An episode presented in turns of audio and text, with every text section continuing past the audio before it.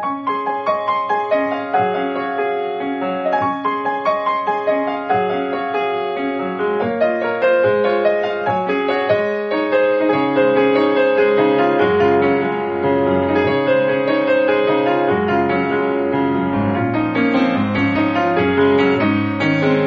さんこんばんは、ミッチェルです。いかがお過ごしでしょうか？本日は25日木曜日ということで、10月ラストの木曜日だ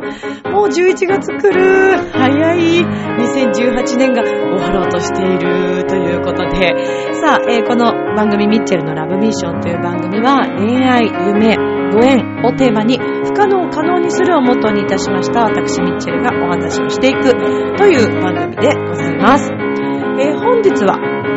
ある、チョアヘヨのパーソナリティの方から、えーメッセージをいただいておりますので、そのご紹介をしつつ、先日は私、熱海にですね、実はあの、父方のおばたちが、まあ、熱海にいるんですけれども、まあ、これも本当にいろんなご縁で、不思議だなぁとまた感慨深く思ったそんな一日だったので、えーそのことについてのお話をさせていただき、そして、えーまた連日本当にいろいろなご縁に恵まれながら、もう不思議で仕方がない。そして今さっきも Facebook で久しぶりにつながったある方、いや、懐かしいですね。こうやって縁って繋がっていくんだなって思ったりしていますけれども、ちょっとそんなお話を今日はしていきたいと思います。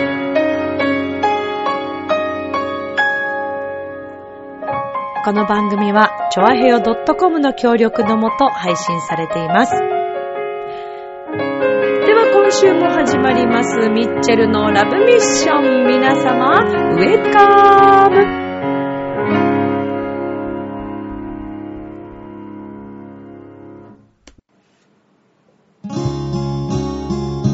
昨日は昨日、明日は明日。楽しむのは今。チョアヘオ .com を聞いているそこのあなた、ミッチェルと一緒に、ラブミッション。はい、ということで、ラブミッションということで、皆さん、こんばんは、ミッチェルです。今日もテンション高いです。いや、なんか楽しいことが続くから、なんか、いろいろ続くんだもんだって。いや、もう楽しくてしょうがない、毎日。ね？ね？って言われてもね、楽しんでる？みんな。楽しいよ、毎日。いろんな意味で楽しいですね。あのね、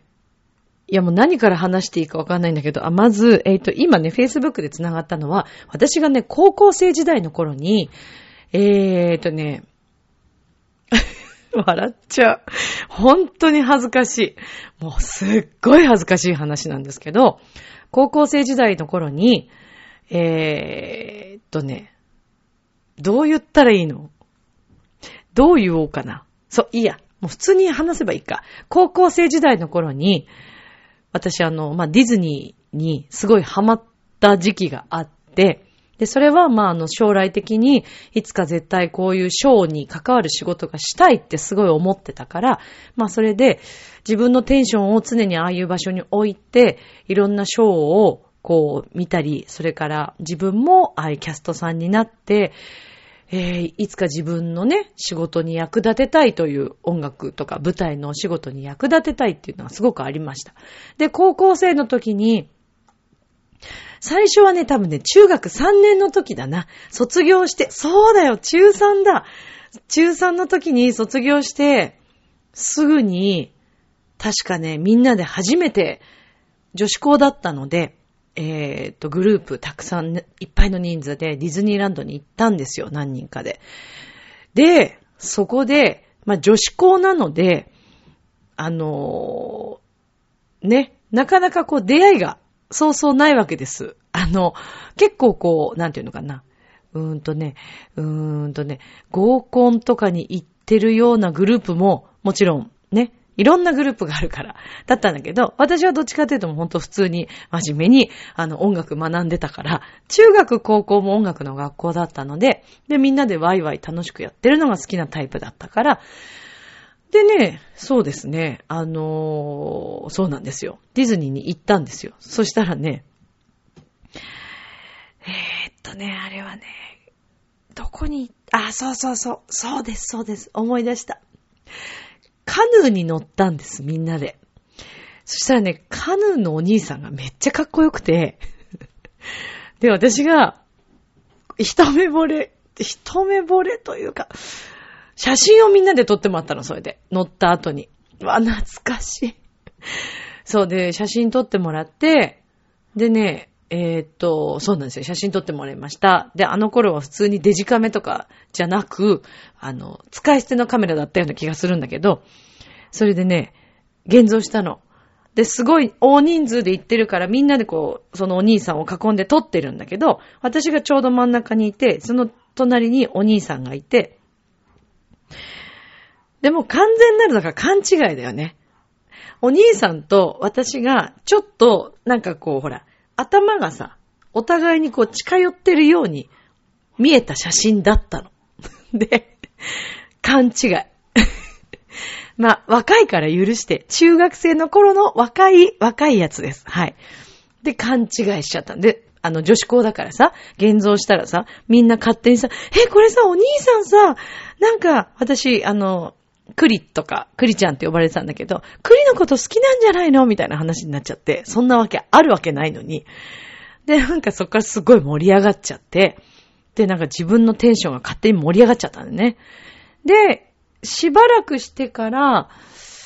なんかまたすごいこうディズニーにハマって、じゃあちょっと何人か高校、え、高校入ってからだね。高校入ってからみんなで、あれ？ちょっと待って、でも中学じゃないかなじゃあ高1ぐらいかな。いや、でもなんか卒業の時期だったような気がするんだよな。もうそれも覚えてないぐらい。まあそれでとにかく年間パスポートを買ったんです。高校、そうだそうそう。年間パスポートは高校1年か2年の時に確か買ったの。で、それから、時々、その、まあ、遊びに行って、で、そのお兄さんとも話すようになり、そしたらね、偶然に、私の卒業した、えっ、ー、と、大学は、えー、まあ、私はあの、大学の方は音楽なんですけど、短大に演劇科っていうのがあって、で、まあ、もともと私すごい演技がすごい好きで女優になりたいという夢がすごいあった人だからさ、もう中学の時はハリウッドの女優になるとか、本当にバカみたいなこと言ってたからね。で、ハリウッド行って、えっ、ー、と、ビバリーヒルズにプール付きの家を作るっていう話をよく言ってたみんなに。っていう、そのぐらい女優に憧れてたんです。だからアカデミー賞受賞式とか、えっ、ー、と、映画がすごい好きだったのね。だからハリウッドの女優さんたちにすごい憧れてて、で、いろいろお話ししてたら、なんと、その、えっ、ー、と、短大、私たちのその短大には、東方学園っていうとこなんですけど、東方学園の短大には、え、演劇科があるんです。で、演劇科はもう本当は名だたる女優さんとか結構有名な方が、まあ、あの、今活躍されてる俳優さんも卒業されてて、で、実際その短大から演劇、演劇の先生が私たちの大学の方にも授業されてて、まあ、選択で好きです、好きにその演技の授業を取ることができたんですけども、で、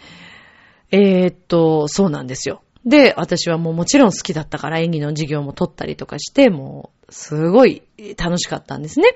で、その大学、あ、だから大学入ってあ、いや、でもなんか順を追っていくとおかしいね。なんか、なんかおかしいな。あれおかしいな。あれじゃあやっぱり中学じゃないや。高校だ。高校何年生かの時にみんなで行ったんだ。で、それから多分ハマって、そうですね。で、年間パスポートを買い、大学に入ってから、そうそう、大学に入ってここでアルバイトしたいなってすごい思う、思っていたんです、ずーっと。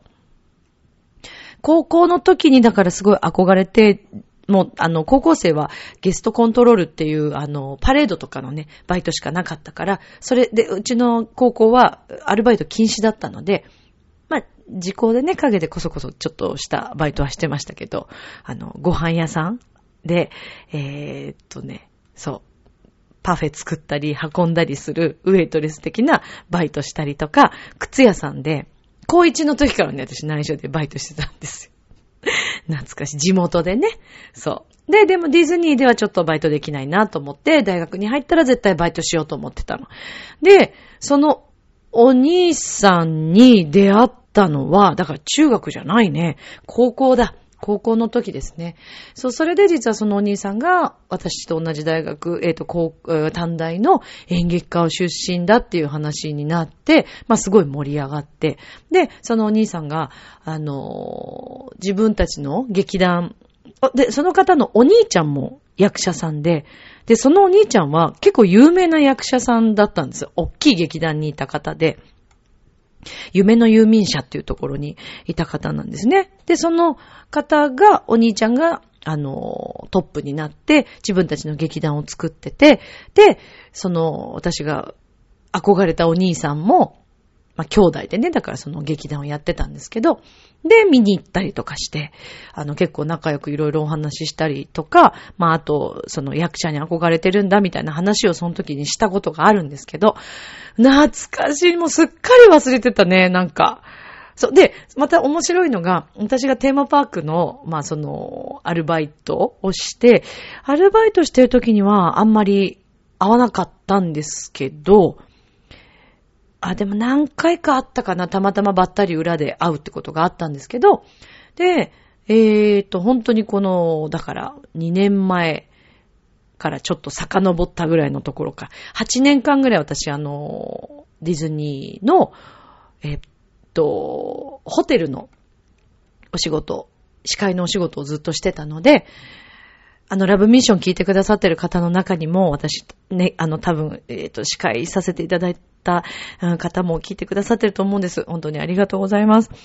今もきっと幸せにね、みんな過ごしてると思いますけども。そう。で、そんなことがあり、で、司会のお仕事をしてる時に、裏でそのお兄さんとたまにこう、ばったり会ったりとかして、で、なんか、ほんとたまに会うと、あ、え、学生の頃その説はすいませんでした、みたいな。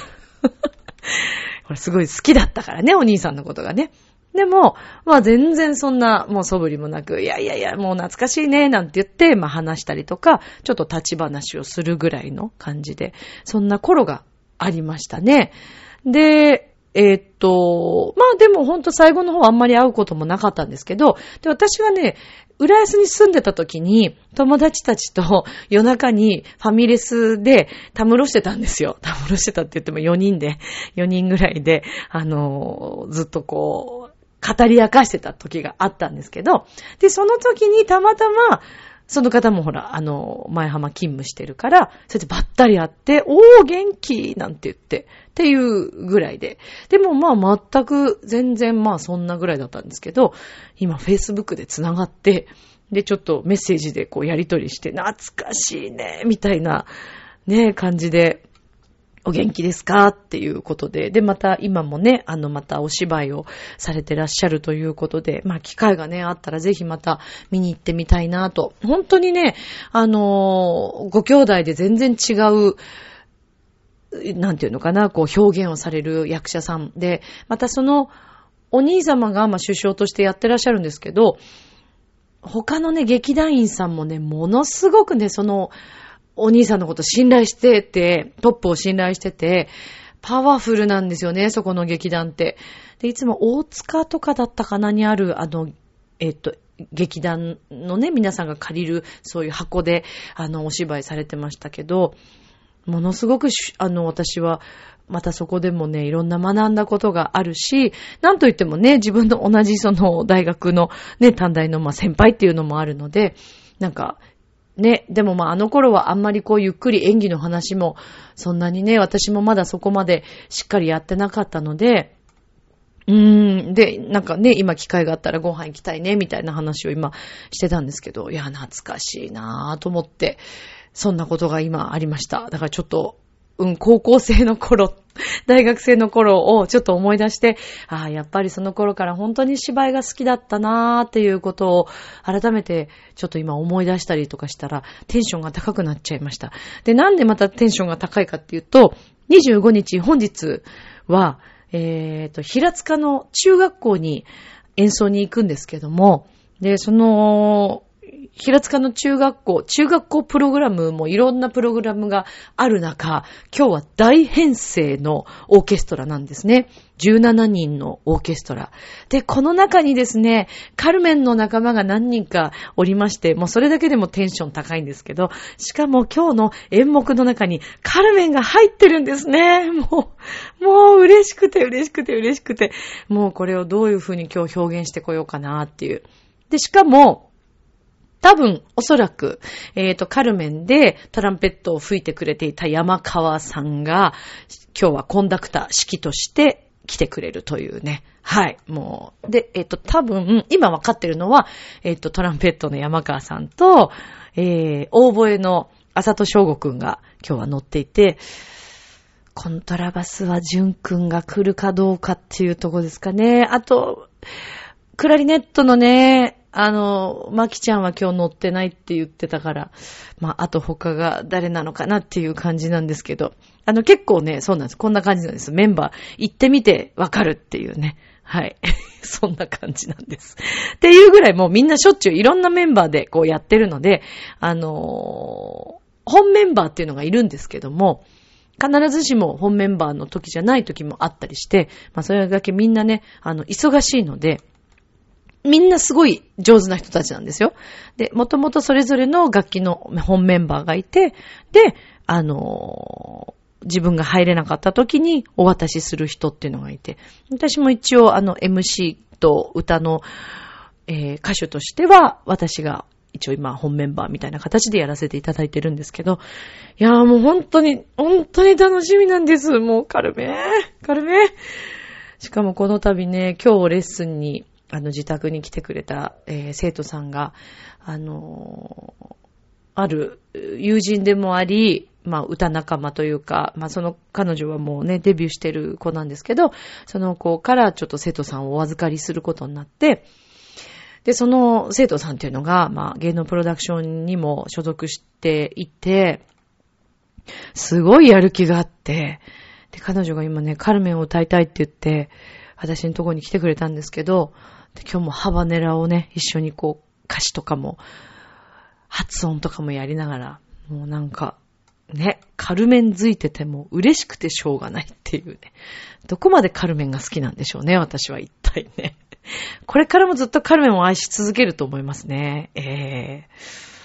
いやーでも、まあこうやってね、また、懐かしい役者さんともつながって、いや、また私、お芝居もまた勉強したいなと思うし、それこそこの間ね、またこれもタイムリーで、えー、っと、そうそう、スペインの国立バレエ団のフラメンコの、えー、舞台をですね、見に行くことができました。で、ご縁あって、カルメンのメンバーともみんなでちょっと見に行けたんですけど、うーん、よかった。まあ、カルメンってね、舞台がスペインですので、フラメンコの迫力もすごい良かったんですけど、カスタネットが特殊なこうカスタネット使ってて、私はね、カルメンの、あの、ホセに歌うところのね、その曲があるんですけど、ホセだけのために、あなただけのために歌うわっていうその曲が、あの、国立バレエ団の人たちが持ってるあのカスタネットでやりたかったんです、実は。だけど、パーカッション屋さんに行かないとあれって売ってなくて、で、買いに行くタイミングもなくて、結局残念ながら自分の持ってる普通のカスタネットでやったんですけど、次回はあのカスタネットを手に入れたいですね。と思って見てました。あと、フラメンコを習いたい。あの色気とね、仕草は何でしょうか？感激しましたね。あれは、あ良かったですね、本当に。まあ、あと、ね、本当その仲間と一緒に見れたっていうのもすごい嬉しかったんですけど、うーん、良かった。本当に良かったです。また、ああいう機会があったら、いろいろ今年は、この一年はね、またいろんなお芝居とか、えー、バレエもそうですし、オーケストラもそうですし、映画でも何でも、とにかく学べるものはたくさん学んで吸収して、それこそね、ワークショップなんかも今年はいっぱいいろいろチャレンジして、いやー、この一年忙しくなるよ、絶対に。うーん、忙しくなると思う。だけど、楽しいから大丈夫。ほんと楽しいから。楽しいといえばね、最近、久しぶりに新曲が浮かびましてね。これ結構久しぶりに生まれた曲じゃないかと思いますね。なんとなくパラパラ弾いたりとか、あと、あの、人に依頼されて、曲、詩を渡されて作ってって言われて作ったりとか、そういうのはあるんですけど、自分の中でこう、最近曲作りって、なんか、降臨しない限りはあんまり、まあ今クラシックをね、すごいまた頑張ってやってるから、まあたまにパラパラ何か弾いたりはしてましたけど、で、実はね、この降臨してきた曲、まあそろそろラブミッションももう長くね、このテーマソング、オープニング曲を使ってきましたので、そろそろ何かチェンジしたいなぁと思ってはいたんですよね。で、まあちょっとね、いいタイミングで、はい。ありがとうございます。降臨しましたので、はい。この曲をもうじき、ちょっとすぐには披露できるかわかりませんけども、ちなみに今 Facebook と、それから Twitter の方では、ちょっと触りの部分だけアップしてますので、もしよろしければ、あ、インスタにもあげたかな。はい。なので、もしよろしければ、触りちょっと聞いていただけたら嬉しいなと思います。えー、題名はですね、ラッキーアイテムという、はい、題名にいたしました。まあね、皆さんのラッキーアイテムは何かなっていうことも、あの、なんかイメージしつつ、多分きっとみんなに、あの、ラッキーアイテムってあると思うんですよね。だからなんかそのラッキーアイテムがあることで、なんかこう自分のテンションが上がるとかね、そういうこともみんなあると思うので、なんかその曲を聴くことで、えー、みんなのテンションが上がったらいいなと思って、今ちょっと頑張って制作してます。なので私自身も今その曲を聴きながら、ね、いやまあやっぱりミッチェルにもそのラッキーアイテムっていうものはあるので、なんか、そういうことを考えながら、こう、その曲を、なんていうのかな、制作したりしてて、自分でなんかすごいまたテンションが上がったりとかするし、ねえ、ラッキーアイテムっていいですよね。だからもう私もね、あの、この曲を本当に皆さんのラッキーアイテムにしてもらえるように制作したいと思います。ちょっとね、なかなかその先がね、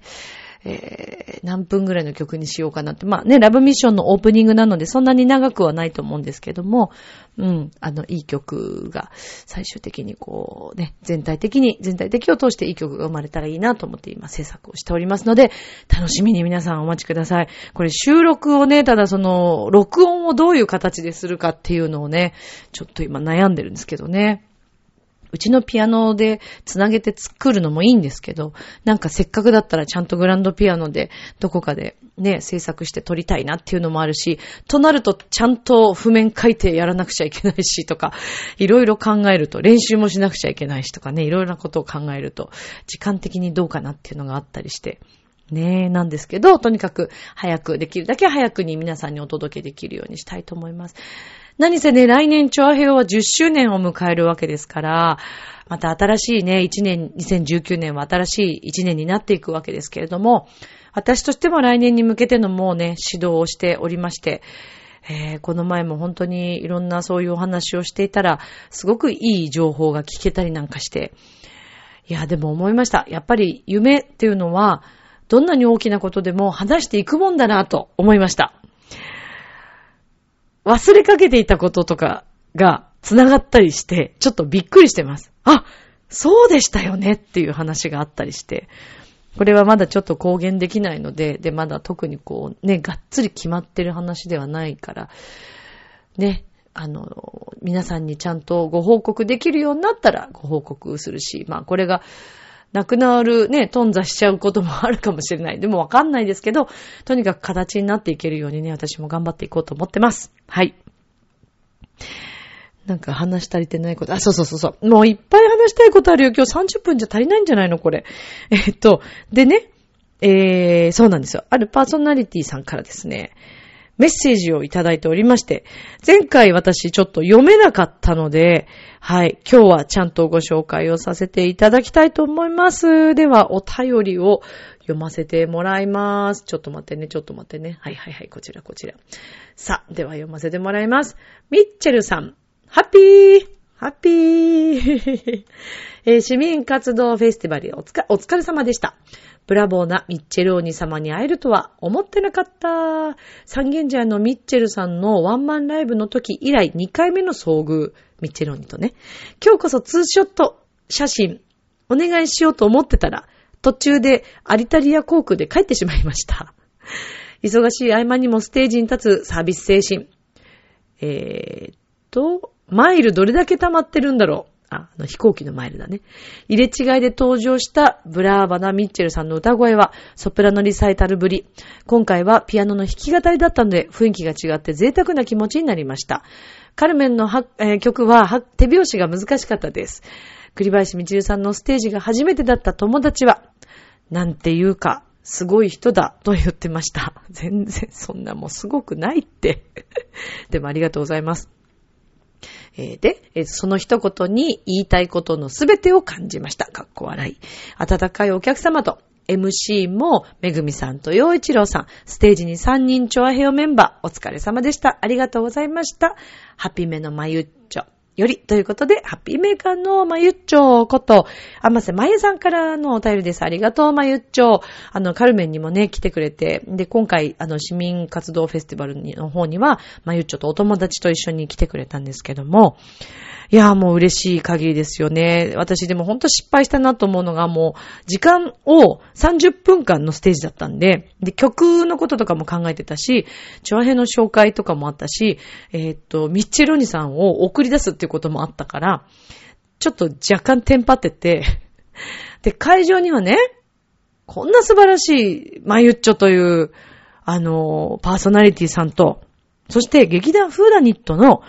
晴れ座長も来ていたにもかかわらず、で、ヨシオンさんは、えー、っと、ブースの方にいたので、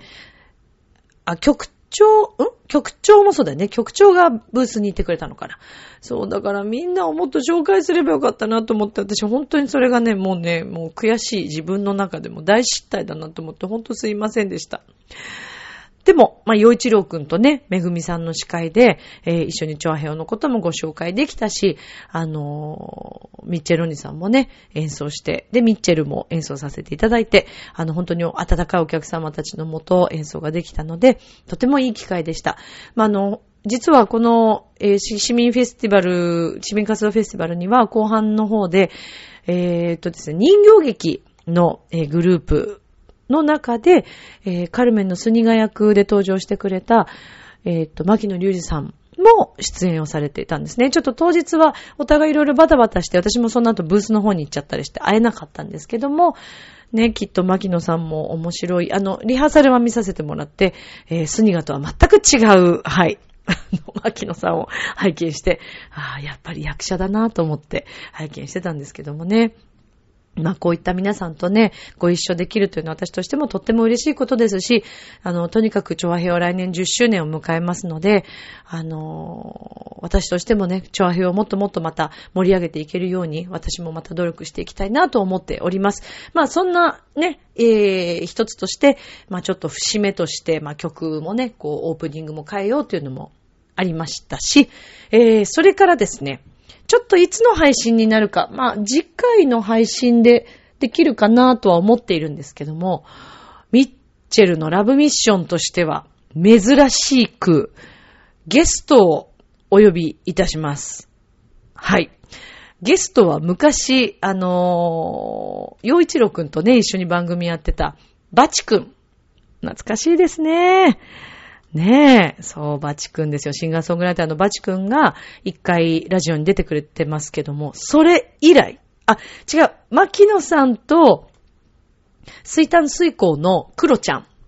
と、えっ、ー、と、芸人さんたちと、えー、その線さんとかね、そう、皆さんが、サテライトの時にラブミッションとして一緒に出てくれましたね、牧野さんもね。だからそれ以来ということになりますけれども、はい、スペシャルなゲスト、お二人、はい、来てくれますので、いろんなお話を聞いたり、突っ込んでみたりしながら、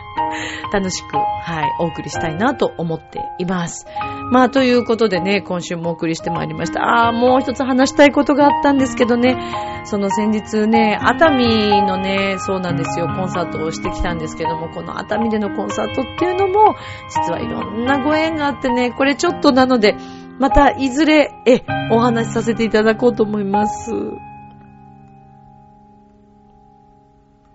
日もスマイルでラブミッション今日もありがとう